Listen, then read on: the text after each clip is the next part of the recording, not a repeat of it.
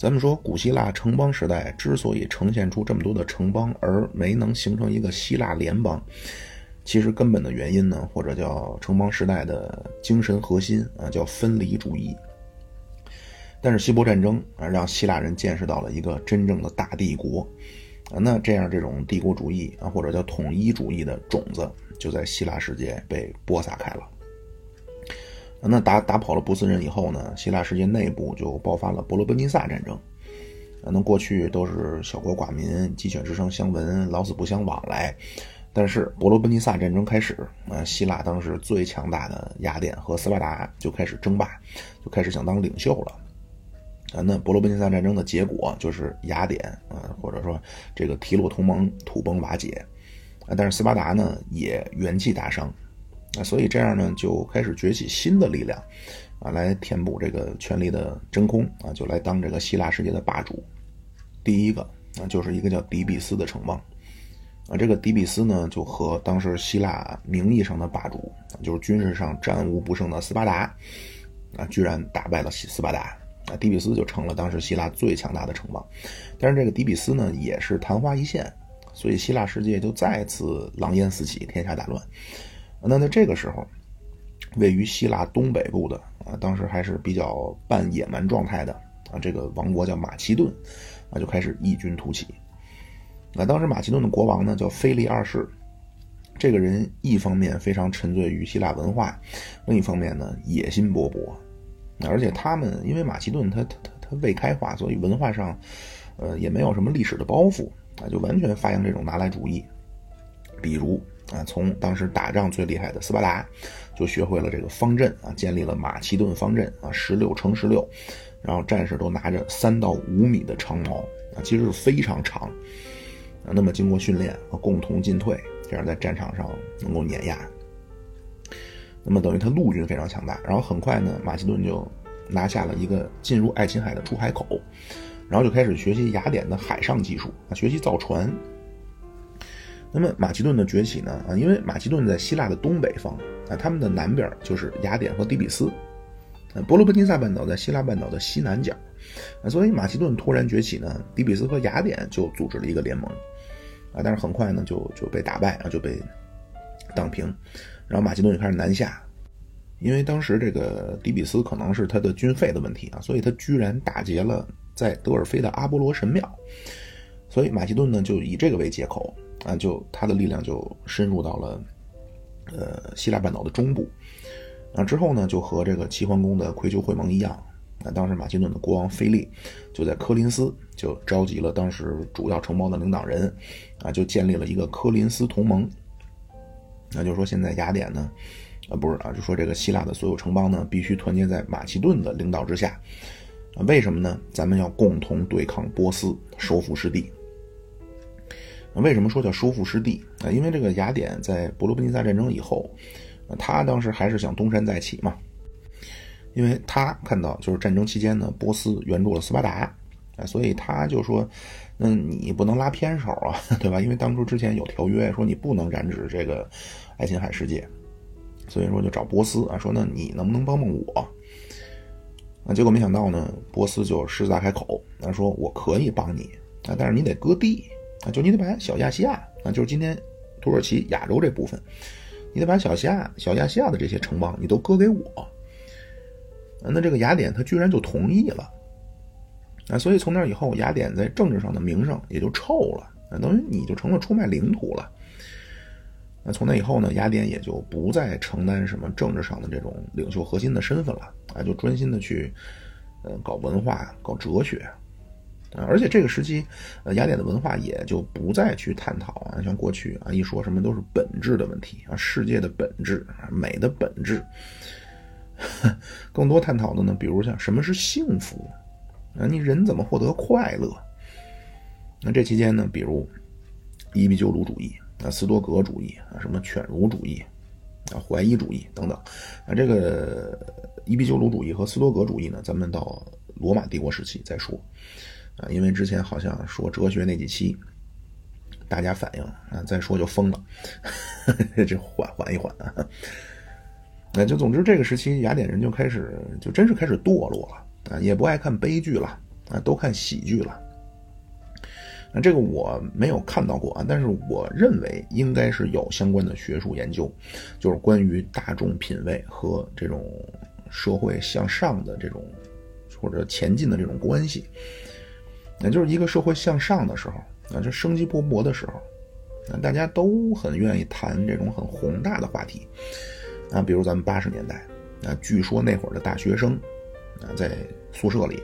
啊，都谈这种非常宏大的命题啊，什么什么主义啊，啊，国家的未来，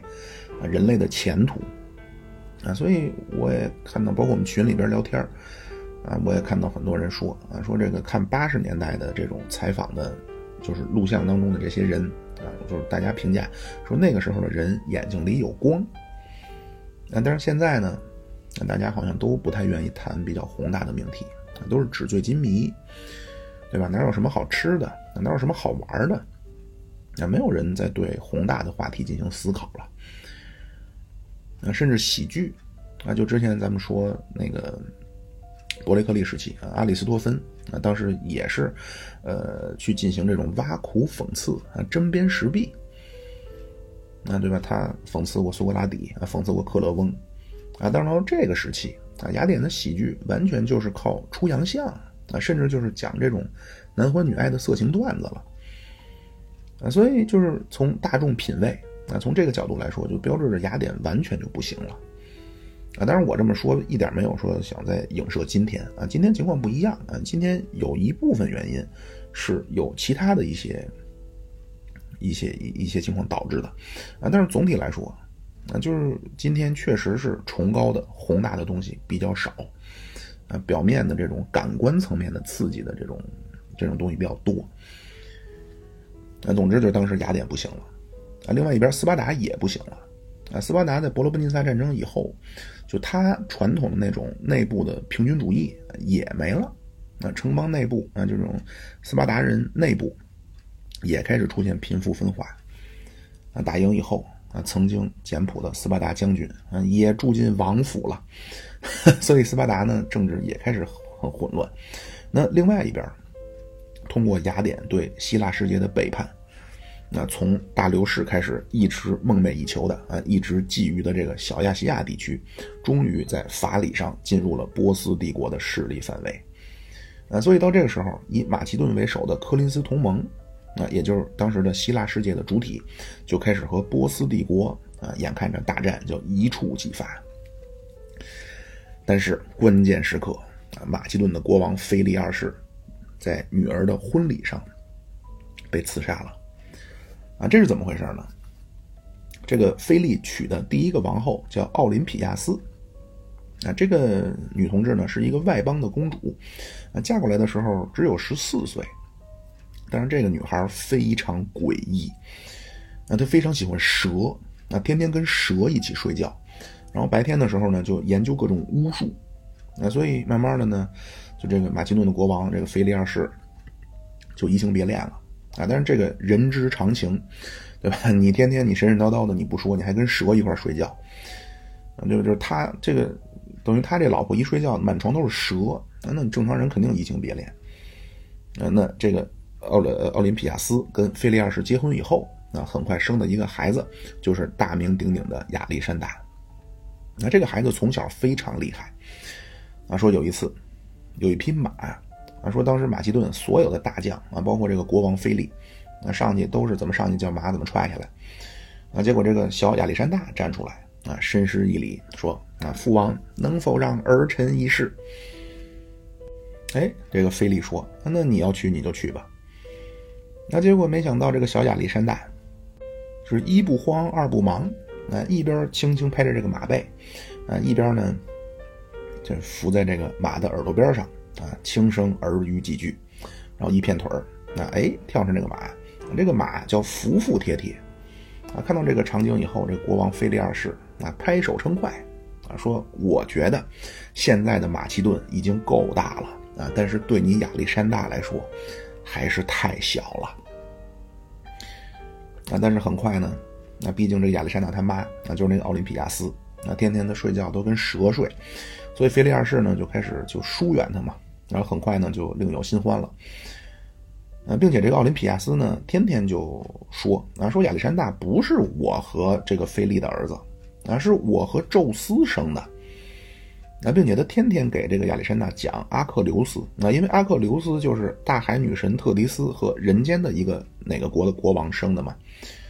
对吧？就古希腊人说人和神生的叫英雄，啊，所以奥林匹亚斯就天天说啊，说亚历山大，啊，你是我和神的孩子，所以你命中注定就是英雄。所以据说这个亚历山大一辈子，啊，他的案头读物那就是荷马史诗《伊利亚特》。那就是讲这个阿克琉斯在特洛伊城下复仇啊，杀死赫克托尔的那个啊，就这之前咱们说过，啊，亚历山大呢就天天看，啊，这样呢就和比如咱们关二爷啊看春秋，啊，关二爷一直看春秋啊，所以忠义，啊，春秋比较讲究法统，啊，所以关二爷忠义。那亚历山大天天看大英雄打东方，啊，所以很自然呢，他内心可能就一直就十分向往啊，去征服东方。啊，这个亚历山大也是最崇拜阿克琉斯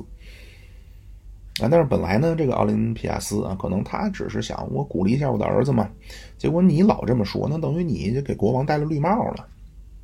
那，再加上这奥林匹亚斯，你天天跟蛇睡觉，所以国王呢就开始疏远他们母子啊。到后来呢，这个父子关系基本就半破裂了。啊，说有一次啊，这个菲利二世啊喝酒喝多了啊，就和亚历山大就又因为什么事就起了争执。啊，后来吵吵吵，菲利二世他喝多了嘛，啊，就拔出宝剑，啊，就比比划划说：“你信不信我宰了你？”啊，结果没想到他他喝多头晕目眩，啊，刚站起身来没走两步，哭嚓，摔倒在地。啊，亚历山大正襟危坐，啊，看着倒在地上的国王，啊，说：“你就凭你还想征服波斯？你现在从那张桌子走到这张桌子，你都做不到，你凭什么征服波斯？”所以后来菲利二世被刺杀，啊，具体是谁？啊，有说法说是奥林匹亚斯找人干的，啊有说亚历山大找人干的，啊，也有说这个奥林匹亚斯和亚历山大就是母子合谋找人干的，啊，总之就死了。这样菲利二世死了以后呢，那自然这个亚历呃不不是 说亚历说的，自然是亚历山大啊，他很快就打出口号，啊，说老国王是被波斯人派来的刺客杀的。那这样呢，之前还有七七八八其他的声音。啊，就是关于这个继承的问题啊，本来还有争议，啊，就是因为他军事贵族，他也觊觎王位嘛，啊，就到处搞这种流言蜚语啊，制造舆论，啊，并且马其顿的版图本来就是靠武力打下来的，所以腓力二世一死，那就原来那些迫于淫威屈服的，啊，就都纷纷开始蠢蠢欲动，那，那伯罗奔尼撒那边啊，斯巴达也放出风声，啊，这个豪言壮志，说啊，我要重塑自我，再度辉煌。啊！我要领导希腊世界，驱逐蛮族马其顿。那本来之前呢，希腊人，呃，一派是支持柯林斯同盟的，那就柯林斯同盟实际上就是尊奉马其顿当希腊世界领袖。那另外呢，还有一派是比较传统的这种分离主义分子，啊，就是希腊应该恢复到过去，你不要搞什么同盟，搞什么领袖。啊，但是亚历山大一上台，干的第一件事儿。啊，因为他说他要带领马其顿找波斯人复仇嘛，所以名正言顺啊，就先把反对的声音啊全部扼杀，啊，整顿柯林斯同盟，啊，有不同声音就是反革命啊，坚决予以镇压，这样柯林斯同盟呢就开始逐渐发展成马其顿帝国了。那就是这个时候，亚历山大已经被亚里士多德带了八年，那就是前面上一期还是上上期咱们说了，就是亚历山大十三岁的时候。开始跟随从雅典的柏拉图学院失意归来的四十二岁的亚里士多德，啊，亚里士多德呢就把他自己的平生所学啊倾囊相授，啊，从天文地理易卜星象到文艺理论形而上学，啊，包括什么政治理论啊逻辑方法，全部交给了亚历山大。那本身这个亚里士多德就叫古希腊文化的集大成者啊，所以亚历山大一方面无比了解希腊文化，另一方面也无比向往、无比崇拜希腊文化啊，也就非常希望能够，呃，把希腊文化能够推广啊、发扬光大。那这样呢，亚历山大就开始建立自己的工业了。啊，当然这个并不是说是他第一次领兵带队啊，他十六岁开始就跟着他的爹出去打仗。啊，到十八岁，据说有一次非常漂亮的指挥的记录，就是怎么列阵呐，包括怎么，呃，哪个方阵前进、后退等等，穿插包围等等啊，总之是一次非常漂亮的指挥。而且这个亚历山大他对军事上的成就，那就从小可能是受他妈影响，啊，就他对军事上的成就有非常大的执念。啊，就是曾经那个菲利，就是他爹还活着的时候，啊，每次打完胜仗，啊，胜利的喜讯传回来，啊，别人都是弹冠相庆，啊，但是这个小亚历山大忧心忡忡。然后那边上人就问，他说：“那个你怎么不开心啊？”亚历山大说：“啊，如果他把世界都征服了，以后我就没人打了。”就是这么个人啊。这等他到二十岁啊，终于荣登大宝。那他第一个敌人。就是那个带头反对马其顿啊，号称要驱除大鲁的斯巴达啊，所以青年亚历山大呢就挥师南下啊，就越过了温泉关啊，就先在德尔菲再次召开了一个希腊世界的大会啊。之前是菲利在科林斯开会啊，宣布成立了科林斯同盟，并且马其顿必须是这个同盟的领袖。这次亚历山大召集各城邦啊，再次重申希腊世界的领袖是马其顿啊，顺我者昌，逆我者亡。那并且呢说啊，我马上要进军伯罗奔尼撒，啊，这样呢，雅典马上就来了，来主动请罪，啊，说我们之前立场不坚定啊，您确实应该应仍然做希腊世界的霸主。那这样呢，亚历山大就进军伯罗奔尼撒啊，打败了斯巴达，那，这样呢，伯罗奔尼撒的城邦啊，除了斯巴达以外，所有城邦都表示臣服了，啊，都推举亚历山大当这个希腊联军的统帅。那这样，亚历山大就平定了希腊，然后就提出啊，咱们复仇的时刻到了啊，希腊人要团结起来啊，去打败东方的邪恶帝国啊，就是波斯。这样，亚历山大呢就瞄准了当年跟他的爹啊那唧唧歪歪的这个波斯帝国，啊，亚历山大就领着三万啊，当然主要是马其顿军队，还包括一小部分的希腊各城邦的仆从军，啊，三万人开始远征波斯。那这次出征以前呢，亚历山大就把自己的财产和奴隶全都给士兵和将领分了。啊，那有人就问他，啊，说那，你都分了，你怎么办呀？啊，亚历山大，二十岁的亚历山大，啊，非常霸气，啊，说有我在就有希望，啊，就能带来无尽的希望和财富。然后大军就穿过了达达尼尔海峡。啊，这个大家呀，就是如果需要地图。啊，可以在这个我喜马拉雅这橱窗里找，这本书叫《世界历史地图集》，啊，这是我没事就翻啊，然后就我就把它扔在我沙发上啊，就是如果大家对历史感兴趣啊，可以考虑一下，六十块钱啊，京东正版，啊，京东上也是这个价啊，那么我呢看到它规则上写的是，啊，您如果从我这儿买一本啊，也是六十块钱啊，如果买一本呢，我能赚两块四还是两块六？试一试，就是感兴趣的大家可以买，啊，也不是广告啊，就是说到这儿确实想起来了，因为如果呃大家不太熟悉这种这种地理概念，可能理解起来比没那么直观。那总之呢，就是大军当时穿过达达尼尔海峡就进入亚洲了，然后很快就荡平了小亚细亚，那就是今天土耳其的安纳托利亚这部分，啊，就是黑海的东边是高加索，啊，高加索再往东就是里海，啊，等于高加索是在黑海和里海之间。啊，那高加索下来一直往南就是阿拉伯半岛，啊，那高加索下来往西就是土耳其的安纳托利亚，啊，亚历山大就扫平了小亚细亚以后，那当地呢就说有一种很奇怪的或者说很很高超的打结打绳结的方法，啊，这个这个绳结打完以后呢，这个绳子的两头都埋在这个绳结里，而且当地有一个说法，说谁有本事能解开这个绳结。谁就能统治亚洲，所以这个地方被打下来以后，下边就有人知道这个事儿，就把这个绳结就拿给了亚历山大，啊，并且把这个传说就跟他说了。结果亚历山大一看，唰，就霞光万道，锐在千条，那宝剑冷森森夺人的二目。这亚历山大手起剑落，咔一抖一剑就把这个绳结一劈两半啊，说去他妈什么绳结，来让亚洲在我的剑下屈服。啊，然后就从安卡拉啊，大军就向这个地方叫伊苏斯啊，应该是今天叙利亚土耳其交界附近的这么个地儿。啊，那当时波斯的这个阿契美德王朝也传了三百年了，啊，而且其实，在薛西斯进军希腊以后，啊，因为他打败了嘛，第二次波西战争回来以后，实际上波斯这阿契美德王朝就已经由盛转衰了。啊，那么面对三万的希腊远征军，啊，当时波斯的末代皇帝大流士三世。啊，就带领十二万大军御驾亲征，啊，本来呢是想以逸待劳啊，结果没想到亚历山大指挥方阵啊，直冲波斯的中军。那咱们说这个马其顿的方阵，实际的那个时代就相当于坦克，那就冲过来你挡不住。那所以一看杀过来呢，大流士三世啊就丢盔弃甲，割须弃袍啊，掉头就跑啊，一路跑向东跑就跑过了幼发拉底河啊，这样波斯大军呢一下就溃不成军了。呃，打完以后，大流士三世的老婆、女儿都成了俘虏。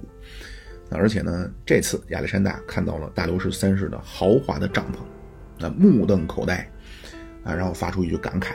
啊，真正的国王原来是这样的。紧接着啊，亚历山大他因为他要继续向东追击啊，所以他要保证他远征军的补给能跟得上。啊，所以他先干了一件事儿，就是兵锋突然向南，啊，一路就沿着地中海的地中海的最东岸，啊，一路向南，经过了腓尼基，啊，什么耶路撒冷，就进入非洲了。啊，因为这些地方都是波斯帝国的海外殖民地。然后到非洲呢，就把埃及和利比亚那就收入囊中，啊，然后就把沿岸波斯的这种海军基地就全给毁了。然后之后呢，大军在尼罗河畔呢，这个地方叫孟菲斯，啊，这个地方是埃及第一法老国的发祥之地。啊，军队在这简单休整，然后就开始一路向东啊，杀入波斯帝国的腹地。啊，那边大流士三世啊，一仗被打怕了，啊，那完全不敢接仗，啊，一路让这个亚历山大向东打，他就一路向东跑，啊，亚历山大在后边一路追，啊，后来大流士三世首都都不要了，那，这亚历山大军队就洗劫了呃波斯阿契美尼德王朝的这个首都啊，叫波斯波利斯。那这个地方今天已经，呃，是那种古代的，就是古代城市遗址了。但是就打到这儿，那亚历山大再次深受刺激，啊，他突然发现，啊，那波斯人原来也是高度文明，而且波斯的贵族都非常有教养，啊，并且东方那种，就是国王那种大权在握啊，奢华成风那种，那，就完全让亚历山大心驰神往。啊，但是大流士三世那边还没死呢。所以就继续得往东追，啊，就追到了帕提亚，啊，这个地方就是后来咱们汉朝的时候说的那个安西，啊，就是咱们丝绸之路啊，主要就是和安西的贸易，啊，就今天阿富汗啊、巴基斯坦，包括印度西北部一点啊，就亚历山大追到这儿，啊，到这儿以后呢，就听说大流士三世在更东边，已经被他过去的一个地方的总督给杀了，啊，但是呢，也没能。停止继续向东的脚步啊，因为听说啊，东方印度那边也很富庶啊，所以就继续向东打，啊，最终已经打过了印度河，那军队不行了，那就劳师远征，啊，并且印度那边可能气候也不太习惯啊，加上吃的啊干净又卫生，所以军队开始大面积的跑路拉稀，这样亚历山大无奈之下就决定班师了，啊，最后呢，到了西亚的巴比伦啊，亚历山大决定在这儿定都，啊，但是紧接着就死了。啊，三十三岁啊，英年早逝。啊，后来黑格尔说啊，说亚历山大是古往今来最伟大的青年，最伟大的领袖，最伟大的统帅。而且黑格尔说呢，说希腊文化就是两个年轻人分别开创和终结的，开创的就是诗歌里的理想青年阿克琉斯，啊，终结的就是现实里的理想青年亚历山大。那等于他评价是非常高的。那而且黑格尔是把这个荣耀一部分给了。亚里士多德，啊，他说亚历山大的这种深刻啊，是很多都是来自他的老师亚里士多德。啊，但是另外呢，你像罗素啊，他就觉得亚历山大那么回事儿，啊，他说亚历山大就是一个野心勃勃而且有冲劲儿的一个孩子，啊，并且他说亚历山大没从亚里士多德那儿学到什么，啊，所谓对希腊文化的崇拜，那是因为他统一希腊世界啊，为了这个做做样子而已。而且罗素说啊，说亚历山大更多的是从他母亲那儿继承了狂野和残暴，啊，后来再加上一东征啊，就受到了东方的神秘主义啊、奢华之风这些东西，等于给给给给影响了啊。所以亚历山大狂妄、酗酒、残忍、迷信、野蛮。罗素说亚历山大就是一个把野蛮的丛林酋长和东方君主专制结合在一起的这么一个人。啊，但是不管怎么样。啊，亚历山大确实是金戈铁马，气吞万里如虎。那就他这个大帝国，那西起希腊的马其顿，东边到印度河，南边到埃及，那就完全打通了欧亚非。啊，就是后来全盛期，那就是图拉真那个条条大路通罗马的罗马帝国也比不了。啊，那为什么说这个时代叫希腊化呢？啊，因为它是用武力的方式，完全把希腊文化带到了东方。啊，当时有一个问题啊，就是你这么大的地儿，你打下怎么办？啊，这出征以前，亚里士多德就他知道他这徒弟能耐多大呀，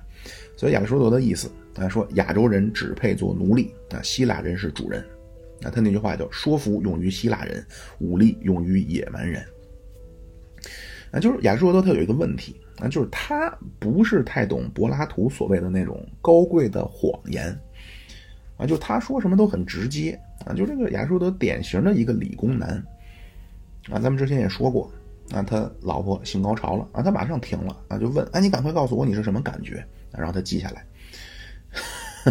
就他他他很很直很直接，啊，所以他就说，啊，希腊人就是主人，啊，其他人只能当奴隶，啊，那亚历山大采取的方式呢？叫移民加通婚，啊，他自己就娶了两个波斯的公主，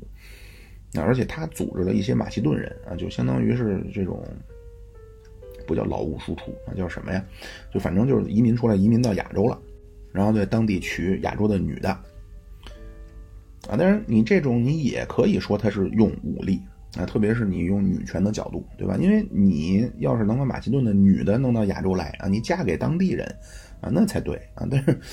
你只让希腊的男的来娶当地的女的啊，而且他推行，就是因为亚历山大呢，他对外宣传希腊文化嘛啊，所以都让当地去建立自治城市啊。但是你听着叫自治城市，但是这个自治只针对从马其顿移民来的啊，不包括所谓的土著人啊，就是希腊移民移过来，希腊人组成关这个城邦的自治委员会，而且呢，他要求。啊，当地必须学习，必须推广希腊文化啊，所以这个时代叫希腊化时代啊，并且他一路打这个地方，就一路打下来，很多地方都起名叫亚历山大啊，就是用他自己名字命名。那刚开始其实就是军事要塞啊，可能觉得我这名能在这能镇住啊，我起这名没人敢打了啊，但是后来慢慢发展呢，很多就变成这种交通重镇。你看，像埃及的亚历山大啊，这个是后来托勒密王朝的首都。然后后来是罗马帝国最繁荣的文化名城啊！罗马帝国最繁荣的地方不是罗马，是亚历山大里亚。但是呢，就是一方面他是觉得在对外去呃推广希腊文化，但另一方面，那东方的文化也反过来影响了希腊。那就东方帝国，具体就是波斯帝国那种皇宫啊，啊那种繁文缛节的宫廷礼仪啊，包括一说这个。呃，大流士什么万王之王啊，这种名号，啊，反而把亚历山大给征服了。那他打下波斯波利斯以后啊，看到波斯的皇宫，啊，他就经常穿着波斯国王那种大长袍，啊，然后要求手底下将领去匍匐，啊，就行这种匍匐礼，啊，就三拜九叩，那就让他的联军啊去趴在地上亲他的脚，啊，发展到后来最严重啊，他就已经把自己当神了。啊，他说自己是宙斯加阿蒙。那，宙斯咱们说了是希腊神话奥林匹斯的神王，啊，阿蒙是埃及的主神，啊，埃及就是埃及的法老，就是人和神结合啊，就是法老。啊，希腊神话咱说了，就是他希腊分得很清楚啊，神永远是神，人永远是人，啊，神和人结合生下来叫英雄。但是埃及不是，埃及法老就是埃这个阿蒙的儿子。那死了以后，为什么做成木乃伊啊？是木乃伊放在金字塔里啊，能再次转化，能成神。其实咱们也是啊，就是天子啊，就皇帝啊，天子包括周天子啊，还那会儿还没皇帝呢，就是天子，天的儿子。那天子是代表天来管理已知世界。那而且其实从始至终啊，东边的世界第一富庶，第二文明。那这就跟今天正相反。今天咱们觉得。那西方是又有钱又发达又文明，啊，但是其实，在古代，西欧人始终觉得东方是又有钱又文明，啊，那城邦时期啊，高度发达的其实是小亚细亚的城邦，啊，最早那些哲学家全是米利都的，那后来罗马崛起，啊，罗马人看东方的希腊世界，啊，就是拉丁语世界看希腊语世界，那，是又文明又有钱，啊，咱们可能下次开始说罗马，啊，就是罗马共和国时期。那一个希腊的奴隶到了罗马都能当家庭教师或者当会计。那罗马的文学是一个希腊的奴隶把荷马史诗翻译成了拉丁语，罗马才有了真正自己的文学。啊，之前都是一些这种荤段子。那后来西罗马灭亡，啊，然后经过了三百年的黑暗期，啊，法兰克王国一统西欧，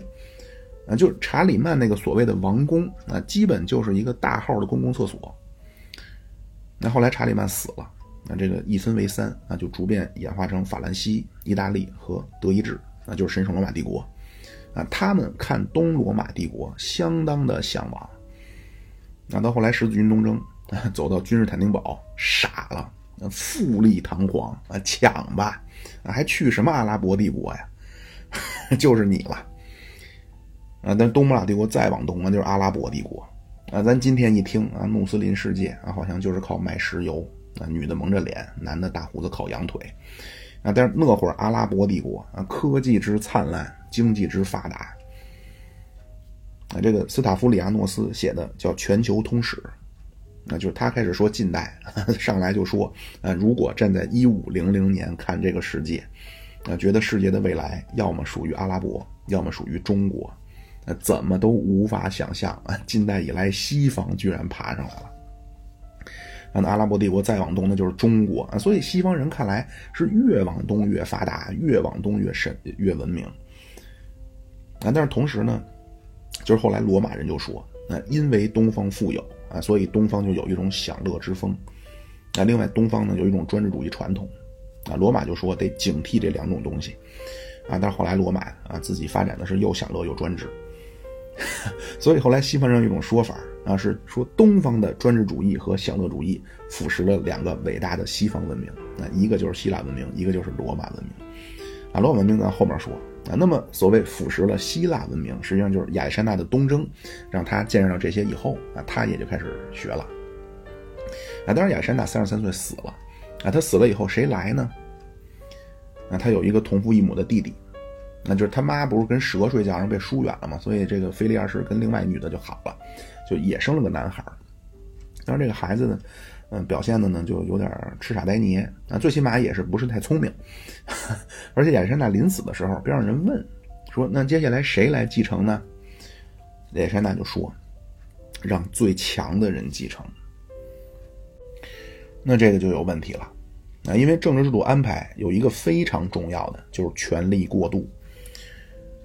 那就咱们从周朝开始啊，就完美的解决了这个问题，那叫嫡长子继承制。那如果嫡长子是傻子怎么办？啊，那也是嫡长子继承制。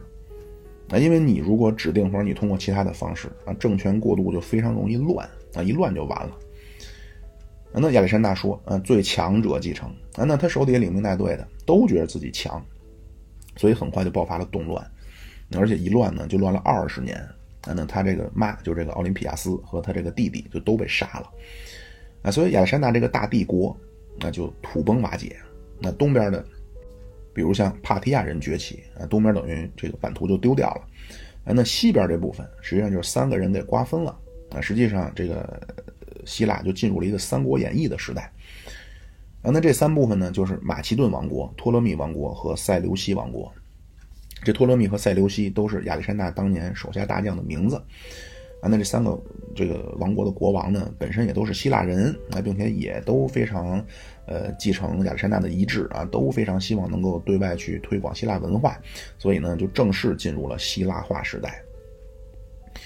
那先说这个马其顿王国，这个马其顿王国这个第一个国王呢叫安提柯，那他也是亚历山大手下的将领，但是他这部分虽然名字还是当年马其顿那个名字，但实际的实力是最弱的。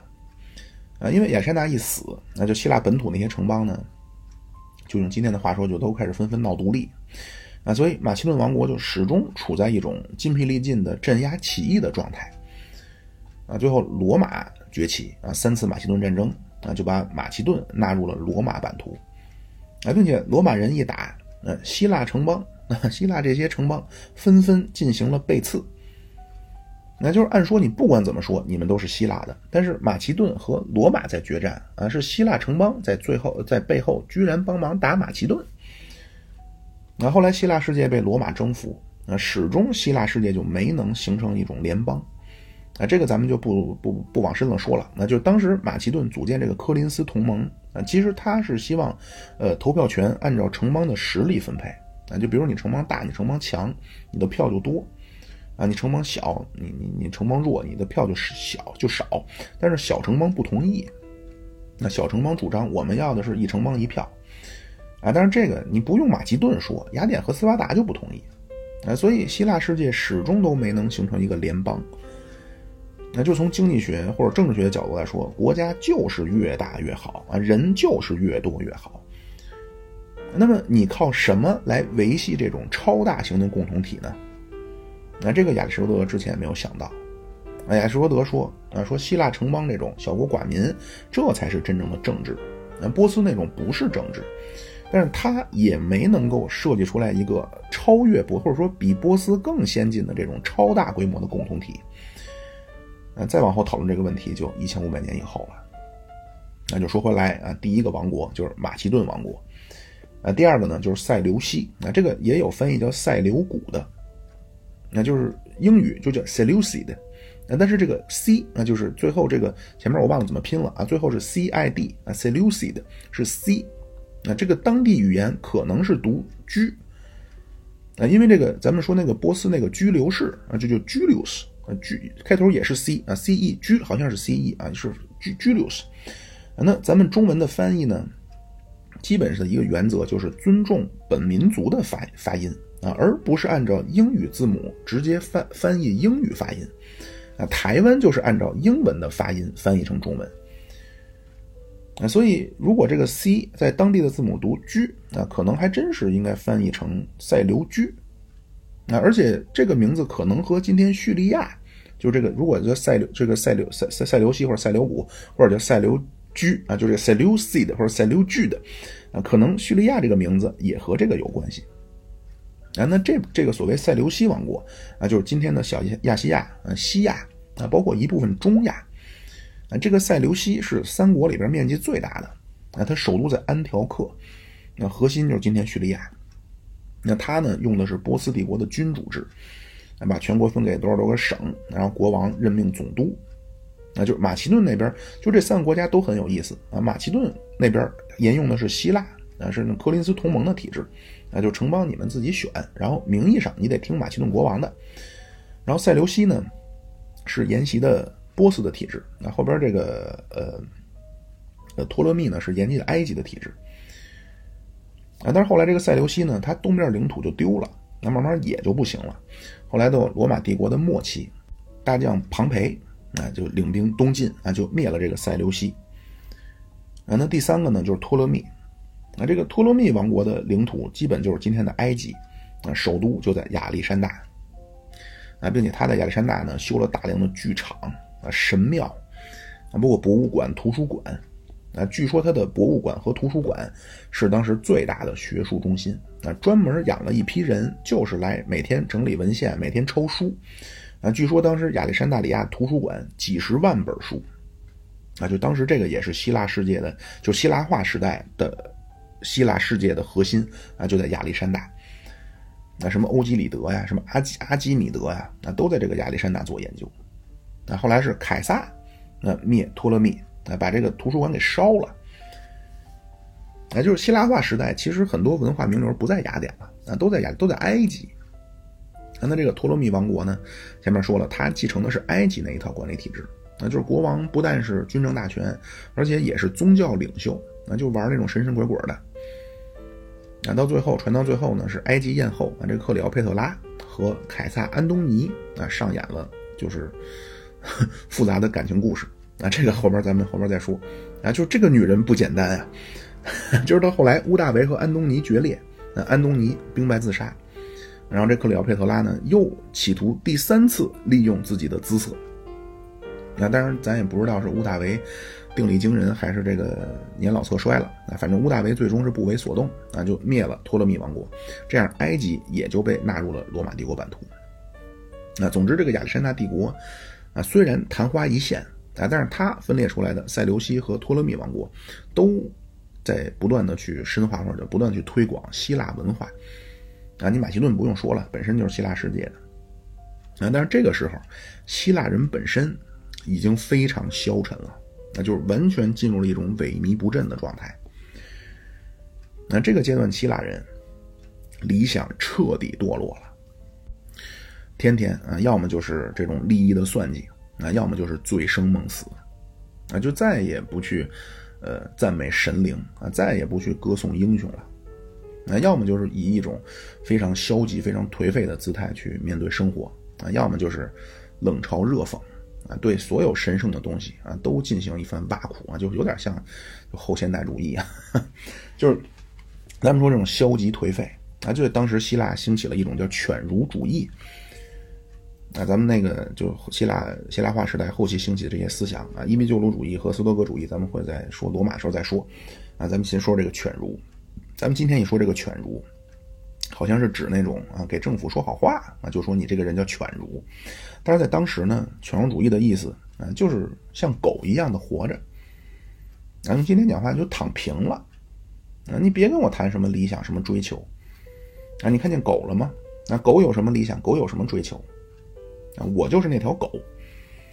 啊，当时这个家伙叫蒂欧根尼，啊，他就带了一条狗，拄一个拐棍儿，啊，刚开始还拿一破碗，啊，后来有一次呢，他看见有人在河边用手捧着水喝水，啊，受到了启发，啊，发现这个碗是多余的，啊，所以就带一条狗，拄根棍儿。那就说我看破红尘了，而且这个人他就住在一个缸里，啊，就是完全对生活就没有追求了。嗯，那亚历山大听说这个人呢，就去找他，啊，一看他地上躺着呢，啊，也不知道睡着没睡着。亚历山大就说，啊，说我是万王之王亚历山大，啊，从现在开始你不用这样了，啊，你有什么要求告诉我，我都可以满足你。结果蒂欧根尼瞥他一眼，啊，翻了个身，说。请你不要挡住我的太阳。就当时希腊人就弥漫这么一种厌世啊、消极啊，并且极度分裂。那一方面是疯狂的放纵这种物欲啊，另一方面就虚无缥缈的悲观。那肉体堕落，那灵魂空虚。那所以最终给希腊人最后一击的，那肉体上就是来自西边的呃野蛮落后，但是高度功利主义、高度世俗的罗马人。啊，灵魂上给最后一击的就是来自东方的啊一种宣扬彼岸救赎的啊，就是基督教。所以后来罗马人啊，他步亚历山大的后尘，那是希望能够通过武力啊，通过征服啊，能够实现咱们今天管这个叫欧洲一体化啊，但是发现还是不行。那就是你罗马人能够在政治上完实行统一啊，但是文化上不行。那就当时东地中海是希腊文化。啊西边是拉丁文化，啊，南边是埃及文化。那这个情况后来一直到基督教全面兴起，那当然基督教后面分出很多，啊，西边拉丁语的叫天主教，东边希腊语的东正教。那后来东罗马一四五三年被奥斯曼土耳其灭了以后，啊，东正教的圣旗去了莫斯科，啊，还包括后来有这个宗教改革以后，路德宗、加尔文宗，啊，英国的安利甘宗，那但这些广义上都属于基督教。那就是基督教文化之下，才把西方世界真正就是在在思想方面真正统一了，然后在文化上真正统一了。啊，那后来希腊世界被罗马不断吞并啊，当时有一个希腊的历史学家叫波利比乌斯，他被抓住了啊，然后就就相当于当这种战利品，就发配到罗马去给贵族当家教去了。嗯，他看到希腊世界是这么的，也不能不堪一击了。总之是看到如此的被征服啊，他就发出了一个疑问。那就是为什么罗马能越来越强大，希腊却在不断的瓦解？啊，就是咱们说之前说那个呃修昔底德，那修昔底德说历史除了有具体的事儿啊，还应该有背后就故事背后的一些道理。那那这个道理那就是强大需要精神和实体，那或者叫意识形态和政治治理的双重统一。哎，所以为什么我觉得中国历史上最伟大的三个人啊，孔子、秦始皇、毛主席啊，当然这个也未必是具体的就指这三个人了啊，就比如说孔子啊，包括孔子后后代的很多的思想家啊，给咱们提供了意识形态的共同认同。